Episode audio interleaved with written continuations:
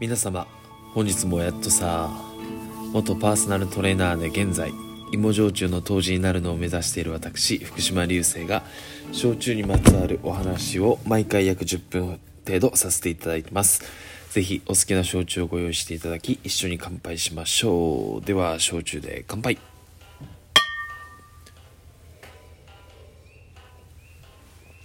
はい。お疲れ様です、えー今日の焼酎はですね実はあの泡盛を飲んでまして、えー久米島の久米膳っていう琉球泡盛飲んでます。はい。琉球泡盛っていうですねえーまあ薩摩焼酎みたいな感じですよね。こう正式に決まってる。えーまあ、何が決まってるのかっていうとこう米麹を、えーつく使ってあとはこう丼仕込みっていうさつまいもを使った作り方って二次仕込みって言って米麹を作ってそこに第二原料を入れるっていう二次仕込みって言われるんですけど青森はもう一次仕込みって言ってその米麹の中に、えーお米と水をこう加えていくもう一つの亀でこう全て、えー作っていくっていうですね、まあ、それが正式に泡盛っていう、あのまあ、表彰登録みたいな、えー商標登録みたいなものですね。はい、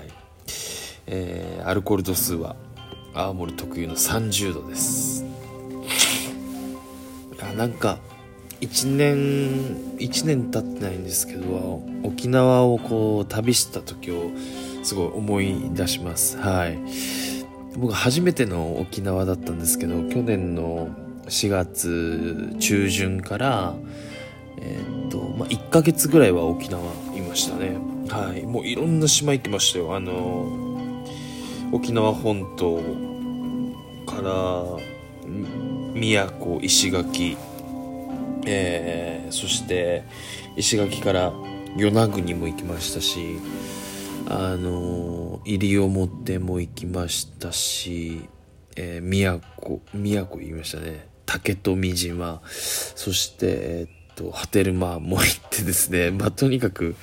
まあ、島をいろいろ行ったんですけど、まあ、沖縄本島は行ってる時はあんまりこう感じなかったんですけどまあ、那覇は特にですね那覇ってやっぱりもう都会ですもんね。すっごい都会で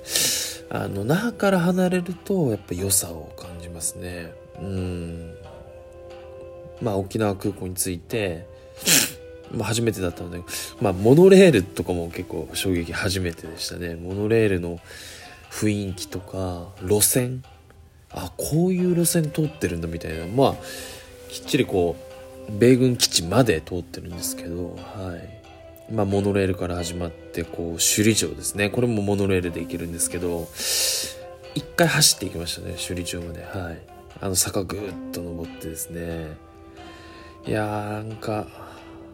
思い出しただけでもなんかぐーっときますね首里城。うん。そしてですね、まあ、自転車であの北上するんですけど、まあ、那覇からちょっと南下して糸満市に行ってですね糸満市は結構有名なとこが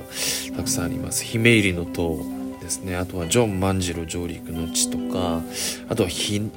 和記念公園ですね。なんといっても。うんもう絶対ここは行かなければならない、えー姫入りの塔そして平和記念公園公園はですねあの日本人として、えーまたですね僕は鹿児島生まれなので鹿児島の人間は特に行かないといけないのかなと思ってます。そしてですね、えーっとちょっと北上するとあのセーファーウタキって言ってあの、まあ、沖縄っていうとこう神社があるような、まあ、神道ではなくてですねこう大自然っていうものを、まあ、神のように称えて、まあ、そういうあの自然豊かな、えー何か特別な力を持ってる自然っていうものを歌きっていう形で、えー祀ってます。そのセーファー歌き。沖縄でも最も、えー大きな、えー大事にされてるですね、まあ、琉球信仰ですね。あの琉球信仰の神、えを、祀ってるっていう聖地セーファーウタキですね。ここも行きましたね。だから那覇からぐーっと南下して、えー、糸満市。そしてちょっと北上するとセーファーウタキもうここだけでもあの沖縄に来たらもう絶対に行った方がいいっていうコースですね。はい。でそっからですねまあ、さらに北上してですね、まあ、宜野湾嘉手納読谷っていうですね、まあ、この辺もアメリカですよ。はい。あのアメリカの名残がものすごい残ってますし実際あのアメリカの方もたくさん住んでるし、まあ、読谷とかはあのスクールバスも通っててもう本当ここは日本なのか沖縄なのかはたまたアメリカなのかもうわからないような状況ですね。はい。でそこを取るとまあ名護ですね。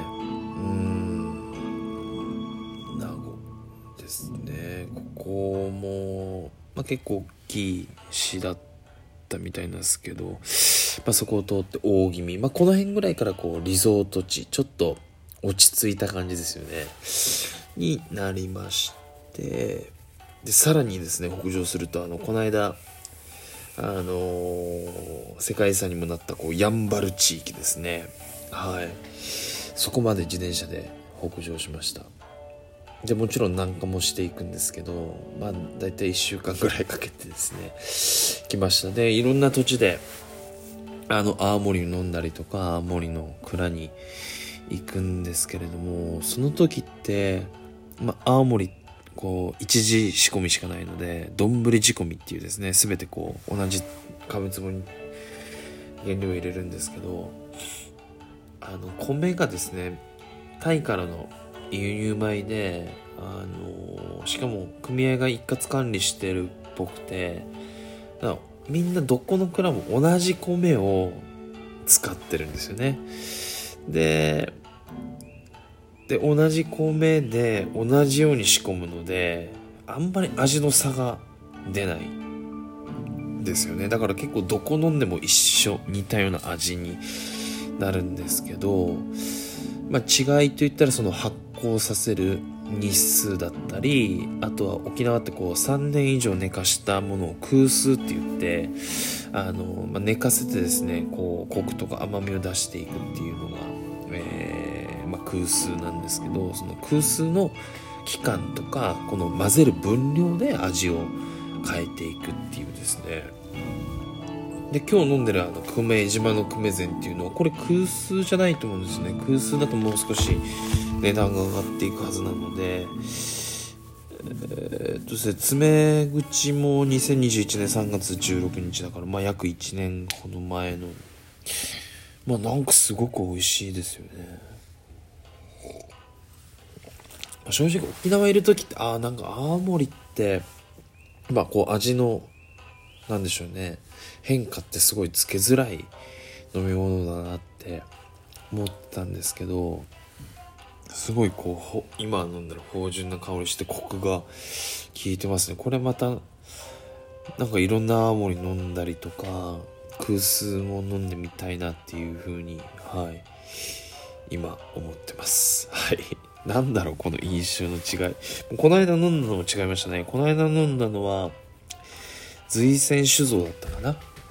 まあ、首里城のこう、周りに3つですね。えー、昔その首里の王様にあのお酒を作るのを許されてあのお酒を献上してたっていうこうすごい歴史深いあの蔵が3つあるんですけどその中でもこう随泉随泉酒造さんの、えー、しかもですね100本弱しか作ってないっていう空数をですね、えー、僕、まあ、あの、現場見学させていただいた時に購入させていただいて、えー、飲みました。3本買ってて、まあ、1本ちょっとプレゼントでお渡しして、あの、職場の方ですごい焼酎好きなですね、えっと、65歳ぐらいの方がいらっしゃるので、えー、その方にちょっとぜひ飲んでほしいなということでお渡ししたのと、まあ、父親と2人で、まあ、沖縄のこう話をしながら飲んだのと、まあ、あと1本残ってるんですけどあれもすっごく美味しかったですね。甘くてなんか泡盛もすごくいいかもって今改めて思ってます。はい。まあ一次仕込みと二次仕込み。まあ芋がさつまいもを使った二次仕込みっていうのがまあ、薩摩焼酎ですよね。それが一番こう味の変化っていうのはつけやすいみたいで、これはまあ米とか麦とか、まあ、あの、焼酎全般、青森も含め、いろいろ種類がある中で、さつまいもがやっぱり、あの、一番味の変化をつけやすい、まあ、個性を出しやすいみたいですね。うん。けどね、やっぱさつまいもを作るのすごい大変ですね。うん。だから、どうなんでしょうね。まあ大変な分だけそうやってこう味のバリエーションつけるっていう特典があって、まあすごい、あの、コアなお客様をつかみやすいっていう、まあそういったこうメリットもありますし、逆にこう原料費がすごいかさんでですね、まあ薄利多売な経営になってしまうっていうこうデメリットもありますけど、いや、今日はですね、あの沖縄を思い出しながら、なんか泣けてきますよね。姫百合の塔、そして平和記念公園。もう僕は姫百合の塔の入ってすぐですね、大きいこ